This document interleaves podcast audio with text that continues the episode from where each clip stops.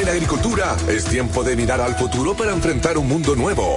Tenemos un desafío digital 2.0, la reunión donde revisamos la nueva economía, los negocios y las transformaciones que como país debemos realizar para subirnos al carro de la cuarta revolución industrial.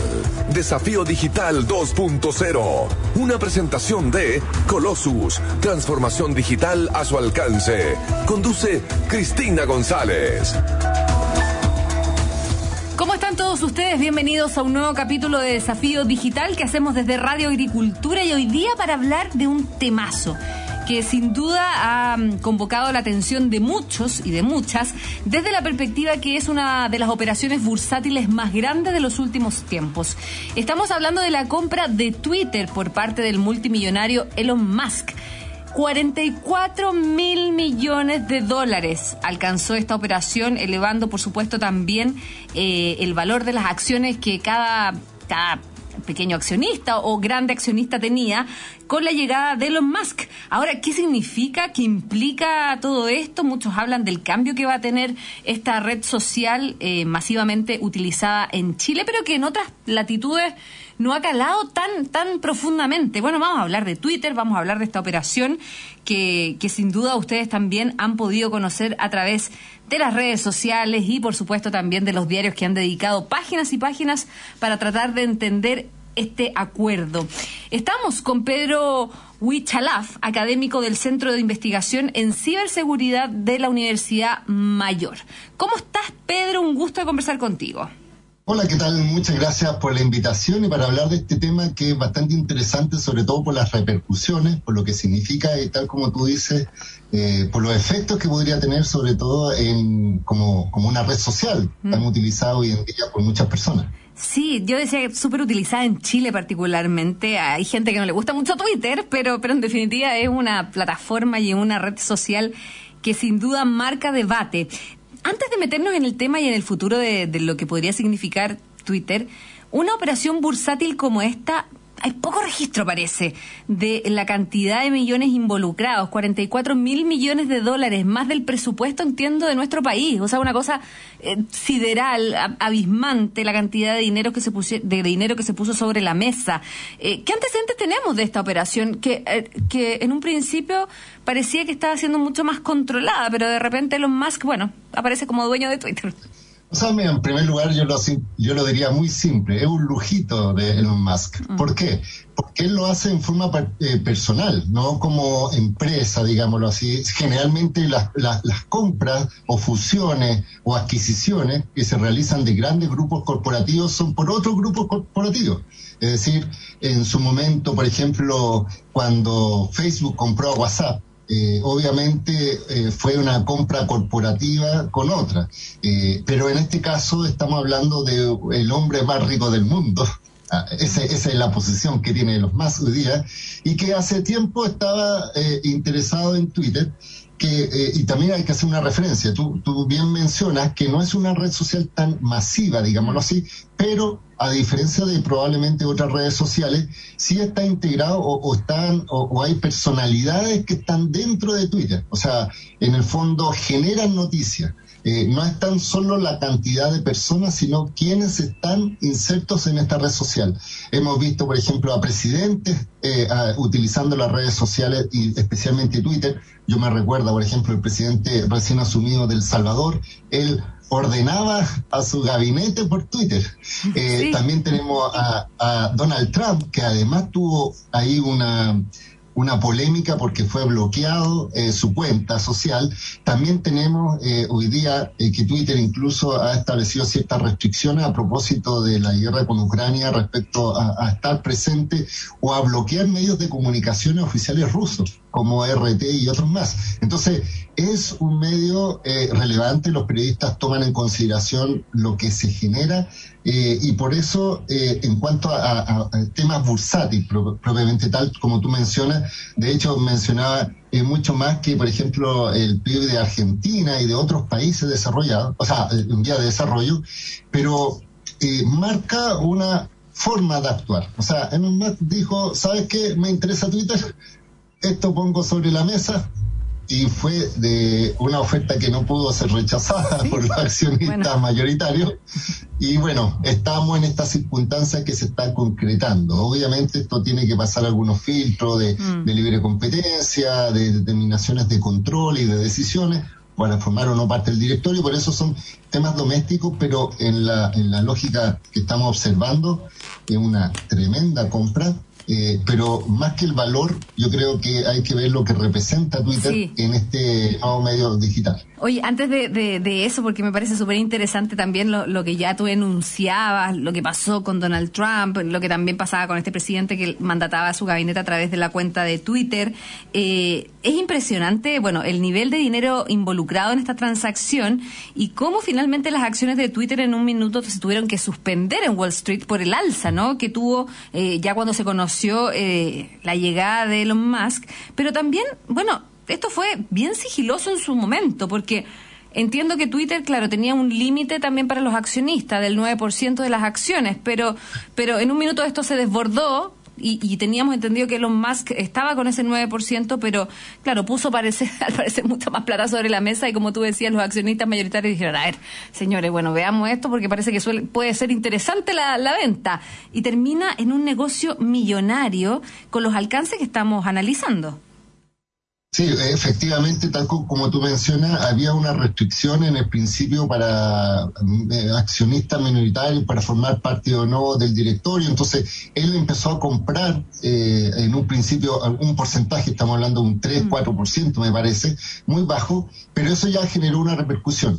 Pero hay que pensarlo que eh, este hombre, que es mm, el hombre más rico del mundo, insisto, y además está vinculado con la tecnología, eh, tiene repercusiones. De hecho, él ha tenido problemas por tuitear cosas relacionadas, por ejemplo, con su empresa Tesla y que han generado eh, efectos en la, en, la, economía, digámoslo así, de, en las acciones y que han sido llamados de atención por la autoridad regulatoria. Estamos hablando de que no es cualquier persona. Eh, eso es lo primero. Segundo, eh, como tú bien dices, y, compró parte de estas acciones eh, mm, eh, digámoslo así, una transacción más o menos regulada, básica, elemental, pero ya después cuando, cuando le dijeron que no podía hacer algo, dijo, bueno, lo compro. Es como, esto me recuerda mucho a la película de Superman y Batman y de repente Batman dice, ¿cómo recuperé la casa de tu, de tu madre, de la madre de Superman? Dijo, bueno, me compré el banco para efectos de tomar control y tomar decisiones muy domésticas. Es como llevarse la pelota para la casa, en definitiva, si es lo mismo, ¿no? Eh, y claro, y ahí tú decías, y aquí ya entrando en materia también de lo que va a significar para la propia red social Twitter, la llegada de Elon Musk, es bueno, ¿qué se puede hacer? ¿Qué puede ocurrir con esta red social? Porque tengo entendido que él también tiene como algunas cosas que ha ido delineando, siendo un activo tuitero, 83 millones de seguidores. Eh, y activo, porque uno puede ser pasivo en Twitter, mirar, retuitear, pero él es activo. ¿Qué, ¿Qué se espera de que ocurra con la red social Twitter? Entiendo que había dicho que quería eliminar los bots. Sí, mira, a ver, digamos una cosa como, como es. Twitter tiene 13 años de, vida, digámoslo así. Es decir, no es una red social nueva, no es, no es novedosa desde el punto de vista de que es una empresa que en el fondo no se sepa más o menos cuál es el alcance, los efectos, etcétera.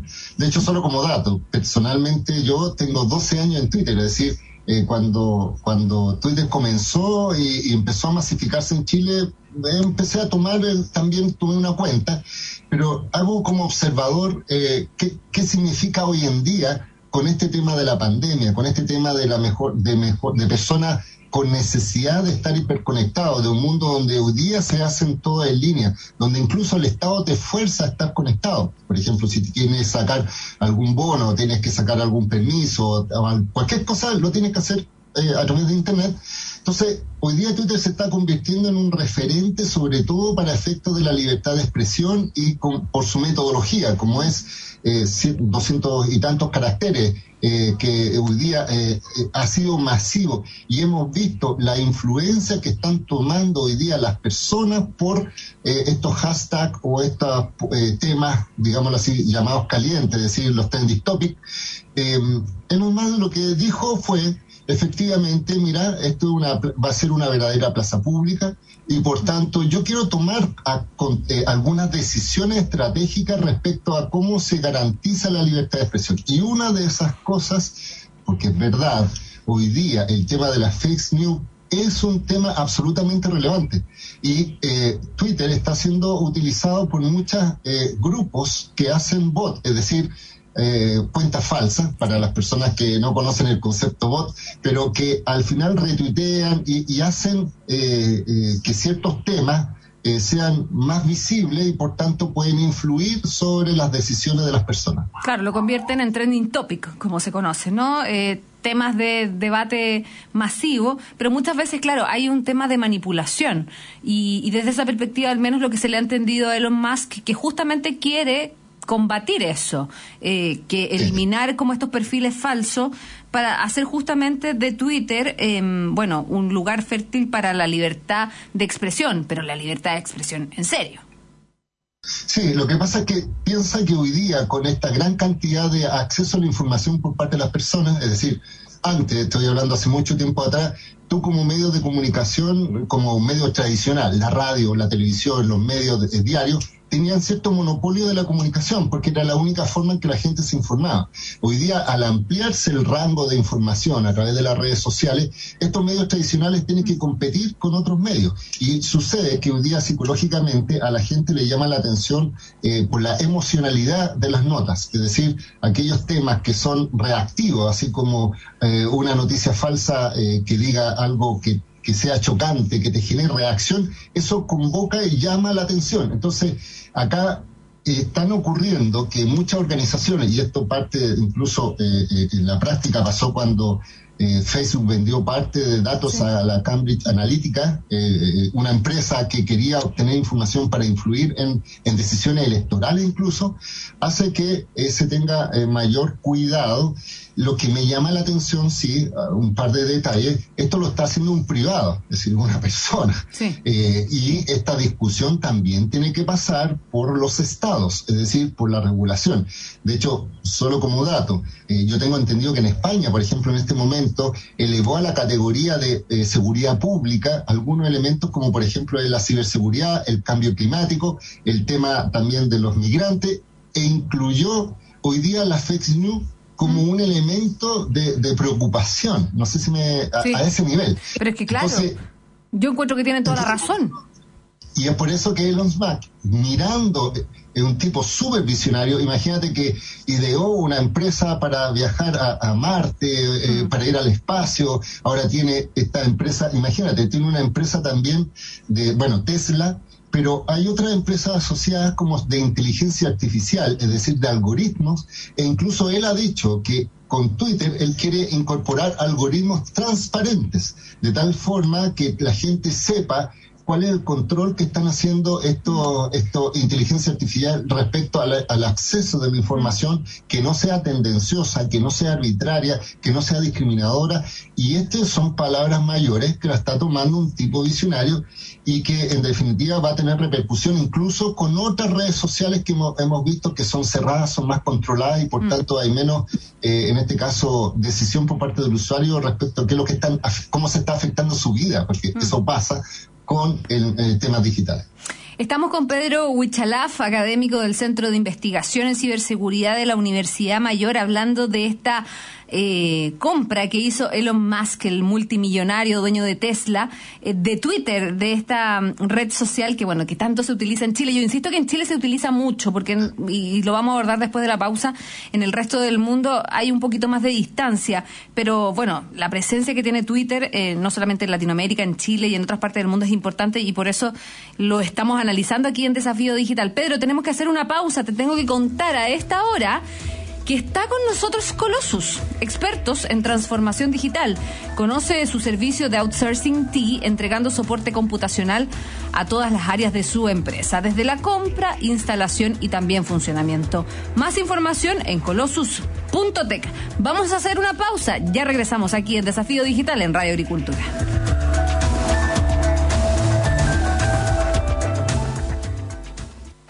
En Colossus aumentamos la eficiencia y productividad de su negocio a través de la transformación digital. Ofrecemos outsourcing, TI, inteligencia de negocios, levantamiento de procesos y revisión de data. Desarrollo de software en base a sus necesidades, con integración a cualquier sistema empresarial que tu empresa utilice. Colossus, transformación digital a su alcance. Más información en colossus.tech. En agricultura estamos en Desafío Digital 2.0 con Cristina González. Y volvemos con Pedro Huichalaf, académico del Centro de Investigación en Ciberseguridad de la Universidad Mayor, aquí en Desafío Digital, para hablar de esta compra que hizo Elon Musk de Twitter. Esta red social que yo te decía, Pedro, claro, en Chile funciona mucho y funciona mucho como, como incluso un indicador para la toma de decisiones de los políticos, lo que a mí me llama mucho la atención. Em, y, cómo, cómo fue penetrando Twitter en, Chile? Yo estaba mirando cuando tú me dijiste que llevabas 11 años. ¿11 años me dijiste que llevabas en Twitter? Bueno, yo también del 2009 estoy eh, en esta red, pero bueno, hay varios componentes que a mí personalmente no me acomodan mucho de esta red social en, en términos más que nada de bueno, de, de, los bots y lo otro, de la agresividad que muchas veces tiene eh, esta red social. ¿Cómo, ¿Cómo Twitter llegó a ser el Twitter que conocemos hoy?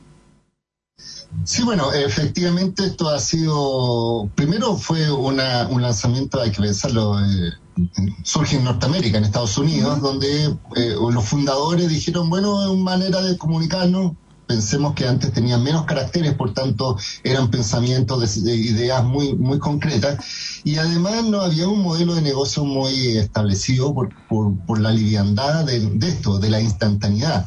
Pero después se empezó a, considerar esta figura de generar comunidades y Facebook hoy día está empezando a generar eh, estas comunidades porque además tú, sigues personas, puedes eh, dejar de seguir eh, eh, pueden seguirse recíprocamente, se pueden ahora crear grupos especializados de conversación, pero efectivamente con la incorporación de las tecnologías estoy hablando, cómo hoy día la sociedad digital está cambiando las formas de actuar, de pensar, de relacionarnos.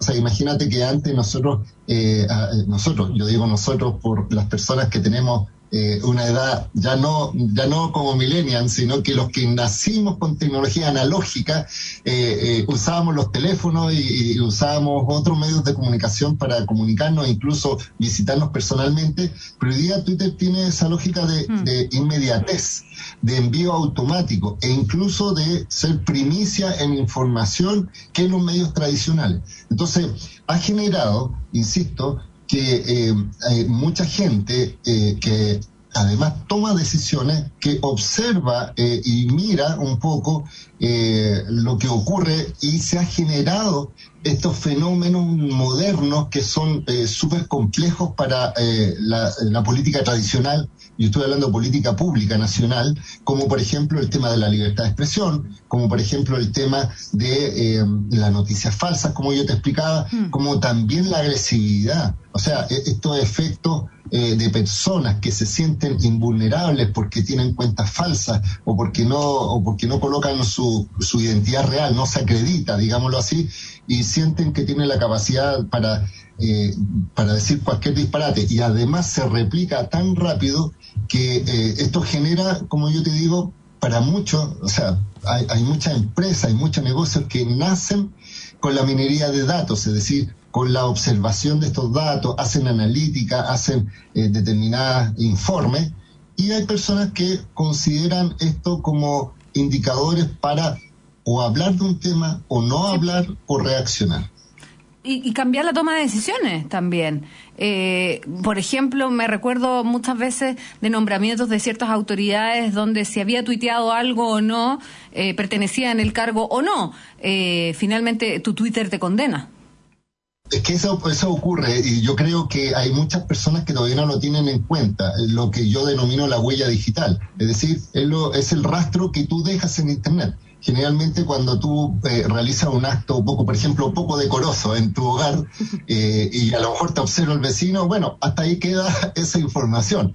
Pero si tú haces algún acto o dices algo o planteas algo, queda en la historia, digámoslo así, y mucha gente después, tú puedes borrar, pero se captura, se, se verifica, se, después, muchos años después, se muestra cómo tenías un pensamiento o, o actuabas de una forma y decías otra.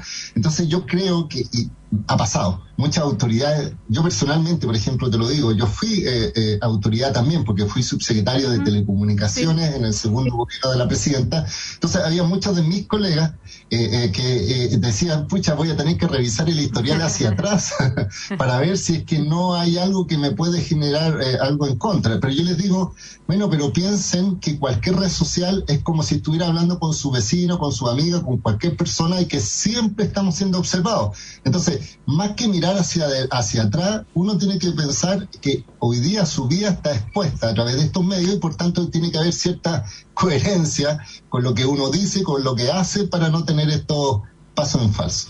Bueno, la plaza pública, lo decíamos, ¿no? Twitter, bueno, y todas las redes sociales son la plaza pública, pero Twitter tiene esta particularidad, ¿no? De, de usuarios falsos que, pueden de una u otra manera distorsionar el debate. En términos comerciales también, Twitter, ¿es negocio o no? Te lo pregunto porque...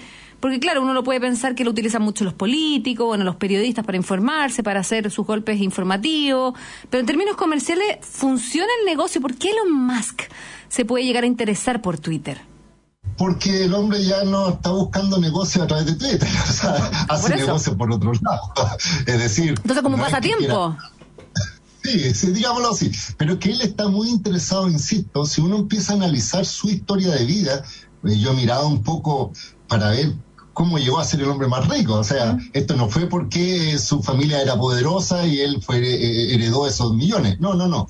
Un tipo que nace, que, que, desde muy temprano le gusta la tecnología, que después empieza a pensar, eh, crea, crea distintas empresas, después hacen con otras. A mí lo que, eh, lo que él ha tratado de demostrar y lo que ha dicho públicamente es que quiere convertir este espacio público en un espacio abierto, eh, más o menos controlado respecto a algunos factores que puedan desestabilizar la democracia, porque va hacia allá también. Y obviamente, eh, eh, a mí por lo menos me genera un poco de eh, de, de dudas saber eh, bajo qué criterio nos vamos a aplicar, porque efectivamente acá lo está planteando un particular, pero efectivamente, insisto, se ha observado cambios estratégicos, cambios de decisiones en autoridades, en personas, denostaciones, marcaciones, digámoslo así. Entonces, creo que es importante primero considerarlo como eso, y a diferencia de otras redes sociales, lo que más llama la atención, insisto, es la inmediatez, la ubicuidad, es decir, estar mm. presente en cualquier lado, y también el hecho de el, efecto eh, parlante, es decir, mm. una cosa puede generarse una, una, una convocatoria mayor y los medios tradicionales utilizan como fuente muchas veces estas cuentas o mensajes de Twitter. Y ahora, ya para ir cerrando también, eh, hay una cosa que me, gustaría preguntarte, Pedro. ¿Twitter seguirá siendo conocido como, como hasta hoy? ¿Puede mutar con la llegada de Elon Musk? ¿Puede cambiar quizás la red social? ¿Puede convertirse a lo mejor en un lugar más amable? Eh, ¿Más transparente quizás?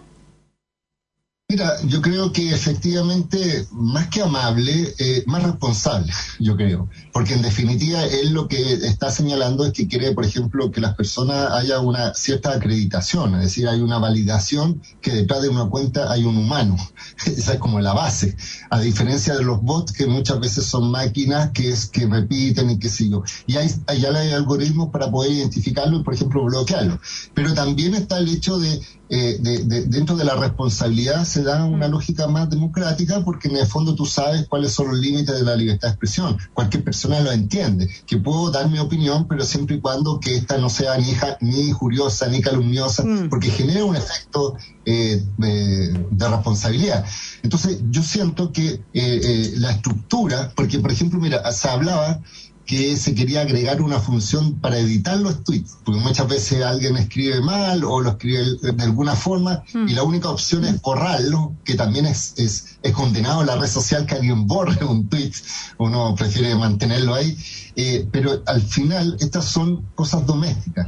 Lo que hay de fondo y lo que yo creo que hay que mirarlo, no tan solo en Twitter, sino que en otras redes sociales, es como hoy día estamos siendo eh, influenciados por estas redes sociales, como hoy día personas que no tienen una posición muchas veces adoptan posiciones eh, en base a la emocionalidad, en base a también a este tipo de mensajes y además eh, el tema de la, de, como yo digo, este triunvirato entre ciberseguridad, es decir, seguridad de la información, versus noticias falsas, y también una cultura de, de, de, usar estas tecnologías y también de tu privacidad, mm. eh, es relevante para efectos de que eh, el usuario entienda eh, a qué se expone. Y eso implica no tan solo a él, sino que también a su mm. familia, a su hijo, a sus conocidos.